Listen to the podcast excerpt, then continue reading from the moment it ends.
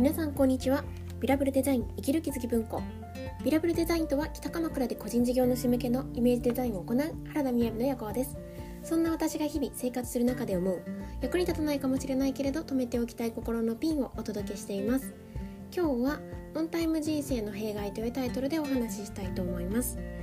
はい。まず12分近況報告ですが今日は午後の収録となりましたがそうですね。なんだか金曜日。で月の初めっていうことも重なった部分もあるんですけど今日は多い人数で何て言うんですかね、まあ、業務委託みたいな形でもこうつながらせていただいている企業さん2つと2つの会社さんとのお昼の会があったりその前に月に1回のミーティングがあったりっていうことでなんかこう細々とでもこうやって時間が重なる時間っていうのがあるといいなと思いましたし特にあの今業務提携で入らせていただいてる企業さんの中でこう余白のある会話っていうのはなかなかあのリモートワークが多くなるとないことも多いんですけど、まあ、なんかこうブレイクアウトルームで集まった4人で特に話すテーマもなく喋るっていうのはなんか楽しいなというふうに思いました。で逆を言えばそういう時間があんまりないってことなんですよね。うんうん。はい。で今日はえっ、ー、とほんはいお話に入る前に今日ですねあの私の友人からご連絡があってで北鎌倉に来るので夜ご飯会えたらなっていうふうに連絡来たんですよね。でそれで一緒に紹介したいなと思ったのがアドレスっていうこう仕組みご存知の方も多いと思うんですけどそのアドレスの北鎌倉にのスペースがあるんですね、はい、でそこに今日は泊まるっていうことらしいんですよ。でアドレスっていうものをご存知でない方にお伝えできればと思いますが、えー、アドレスっていうのはあの全国各地でにある拠点あるおていうんですかねシェアハウスというかある拠点がどこでも住み放題になるサービスアドレスというものがあるんですよね。で月4万からの定額制になっているんですよ。でこの北鎌倉のお家がめちゃめちゃ素敵なんですよね。私が行きたいと思ったらまあ行けることになったんですけどちょっと遊びにねパッとだけ行けるっていうことなので嬉しいなと思って。で丘の上の森の図書館図書室みたいになっていて鎌倉 B 邸っていうんですけどねよかったら検索してもらえるとめちゃめちゃ素敵なところだなっていうふうに思います。なんであの、まあ、月4万でねあの全国のいろんなとこ泊まれると思うんですけどよくうちにも遊びに来てくれている友達がここに来てくれるっていうのは嬉しいなというふうに思っています。はい。でえっ、ー、と、まあ、ここの感想もまたお話しさせていただけたらなと思ってます。であとですね昨日オンラインの英会話オンライン英会話をちょっと無料体験の無料体験というよりも英語テストのためのこう初回みたいなのがあったんですね。でフィリピンの方とつながっていたんですがなんかすごい面白かったですね。やっぱなかなか海外の方とセミナーをグラフィックレコーディングさせていただいてアメリカとつながったりとかはするんですけどあんまりベトナムとかフィリピンとかあちらの方とこうお話ししたことあいやありますね。ありますけどあ海外の方っていうのはないんですね。友達でそこに住んでいる方とはよく喋っていますが。であのー、今ロックダウンがですねまだ続いていてその6月30日で一旦ちょっとこうショッピング、まあ、ショッピングって言ってもあの空いてないらしいんですけどでもちょっとこう今の許可証が必要な状態よりも自由になると思いきやちょっと感染者数が増えているからまたそれが延期になったみたいなのであ大丈夫かななんて思いながらお話をしてました。でその英語を勉強したい理由って何ですかっていうことやっぱ聞かれるんですよね。その何のためにあなたが作り使いたいかでそれによってプランも提案してくれるんですけどでじゃあどうして自分私が今回英会話やろうかなと思ったかと言いますとですねえっ、ー、と、まあ、シンプルにはあの海外のセミナーを受けたいなというふうに思い始めたからですね。でもともと私全然英語すごく堪能ではないですけどニュージーランドに1年間住んでいたのである程度こう見聞きして喋ったりすること日常会話はできるんですよね。だけど日本に帰ってきて圧倒的に英語力っていうのはもちろん落ちていてで逆に英語を勉強しようっていうのも低くなったんですよ。なぜかというとやっぱり日本ってあんまり英語を喋らなくてもいい世界になっているからうん何ていうか普通だなと思ったんですよね。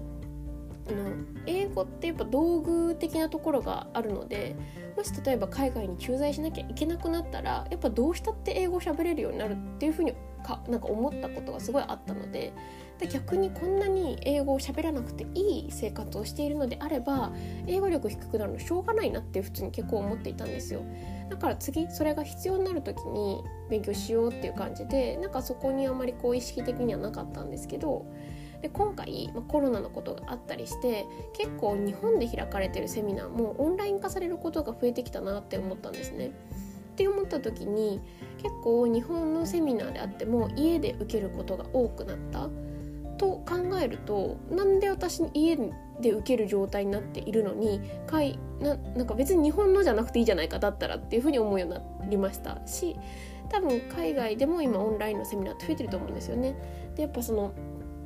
あの時間ギャップのビジネスが成立するよりも日本に入ってくる情報っていうのがある程度そっちに比べると遅いものもあるなっていうふうに思うと直接そういったものを受けられるといろんな知見が広がりそうだなっていうふうに思ったんですよね。で日本の感染者数っていうのは、まあ、ちょっと増えてますけどでも重症者っていうのは昨日7月2日の時点でも9人とかっていう話も聞いているので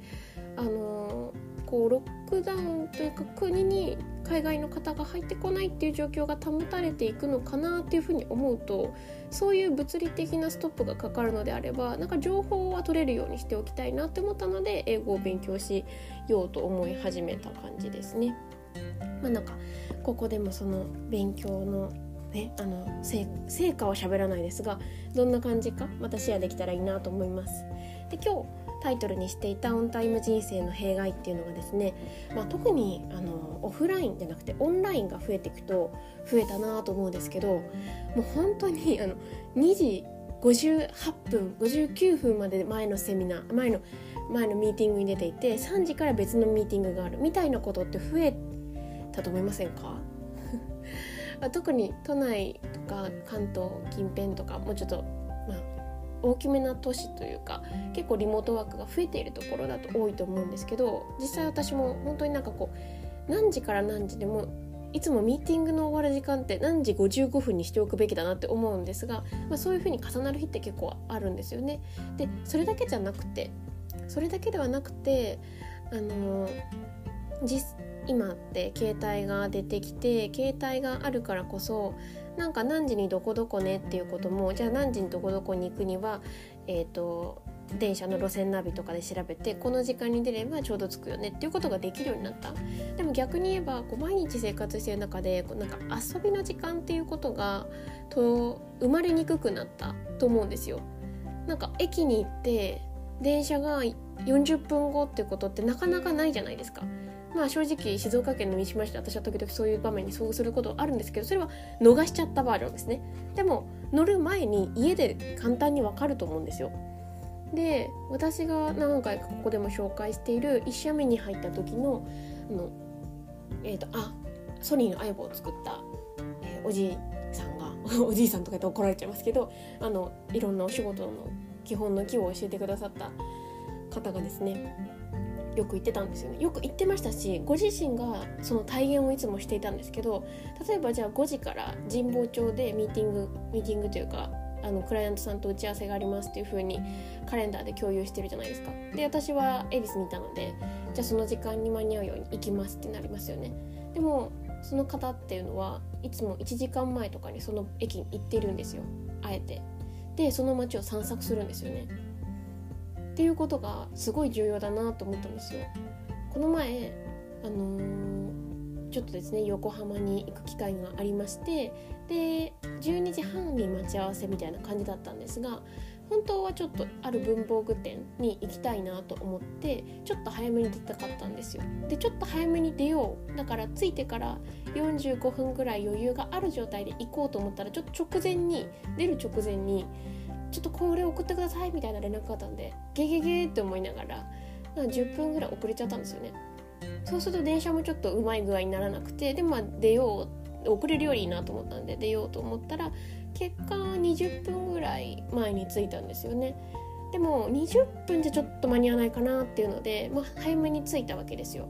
ただその改札にいてもしょうがないので改札で待ち合わせだったんですけどちょっとその周辺を歩いてたんですよね。そうすると私その横浜のあの私がこう降り立った通りって何度か普通に通ってるんですけどやっぱいつも多分目的地に行くために歩いてるのでその時には全然見えなかったちっちゃいお店とかちっちゃい路地みたいなのをすごい見つけてめっちゃ楽しいなって思ったんですよね。であなんかこういうことって多くなくなっちゃってるのかなっていうふうに思いました。